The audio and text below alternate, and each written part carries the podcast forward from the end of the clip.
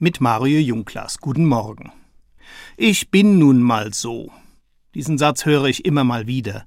Zum Beispiel von Leuten, die gerade eine abwegige oder bedenkliche Meinung geäußert haben. Vielleicht haben sie gerade alle Arbeitslosen in einen Topf geworfen und sich lauthals über deren Desinteresse an harter Arbeit beklagt. Oder sie entschuldigen so ihr eigenes Verhalten, das nicht ganz hasenrein ist haben vielleicht gerade einen Autofahrer angepöbelt, der ihnen die Vorfahrt genommen hat. Alles nicht ganz fein, aber was soll man machen? Ich bin nun mal so, das muss man verstehen, da kann man nichts machen, da kann man nichts ändern. Dieser Satz Ich bin nun mal so hat eine religiöse Parallele, die lautet Gott liebt dich so, wie du bist.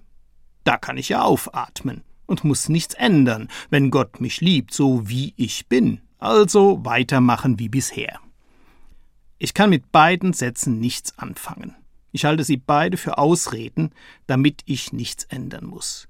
Ich bin nun mal so, und Gott liebt mich so, wie ich bin. Nein, ich glaube nicht, dass Gott mich so liebt, wie ich bin.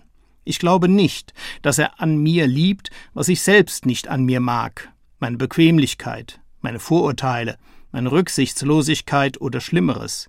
Ich glaube vielmehr, dass er mich als Mensch liebt, dass er mich liebt als ein Kind, nicht wegen meiner Fehler, auch nicht mit meinen Fehlern, sondern mich als Person.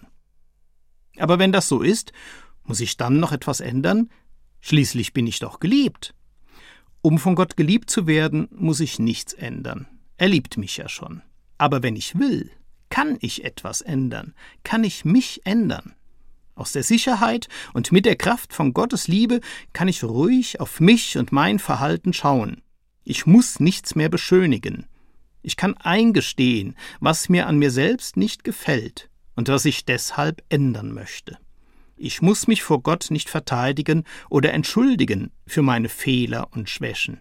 Ich kann mich ändern und muss nicht mit der faulen Ausrede kommen, ich bin nun mal so.